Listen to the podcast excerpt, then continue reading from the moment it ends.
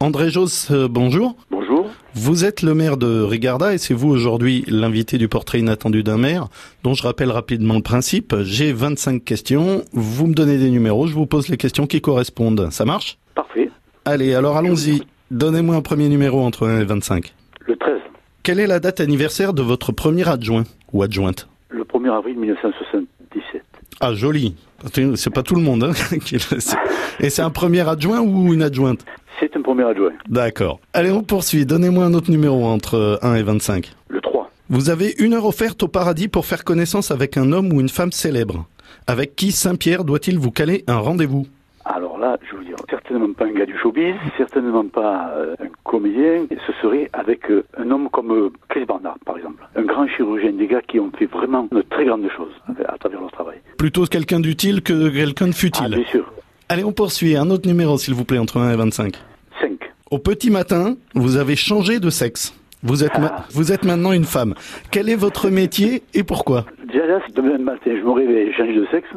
Je cours à- jusqu'à Joc, là-bas. Je prends mon ami, le maire de Joc, par la main. Je l'amène devant le monsieur Draguet, le maire de Vincent. Et je demande à ce qu'on se marie tous les, à ce qu'ils nous marient tous les deux. voilà. Parce que c'est lui qui me l'a demandé à ce que, à, à ce que je sois interviewé. Oui. Bon. Voilà. Et, Ce et- sera ma revanche. ouais. Et, et question métier Qu'est-ce que je veux? Ah, infirmière. Infirmière. Infirmière. Ah ouais. D'accord. C'est fabuleux. Ce que le travail qu'elles font, c'est fabuleux. Et elles sont pas suffisamment récompensées et reconnues. Alors, juste valeur, je crois. Hmm. Allez, on se fait une autre question entre 1 et 25. 15. Quelle est la blague la plus pourrie que vous ayez entendue sur les Catalans Catalan, Cap de Beau, au Cap de Soc, même. Ouais, c'est. Enfin, ça, c'est mon grand-père qui me disait ça, cap de socle. Mais... voilà, ça, c'était, c'est pas une blague, c'est une expression qui, qui pour moi était pas, pas- même pas pourrie, ça me rappelle de bons souvenirs, vous voyez. D'accord. Ah bah, c'est c'est plutôt une madeleine, quoi. Mais oui, Bon. tout à fait. Euh, Allez, la dernière question entre 1 et 25. 8. Il y a prescription.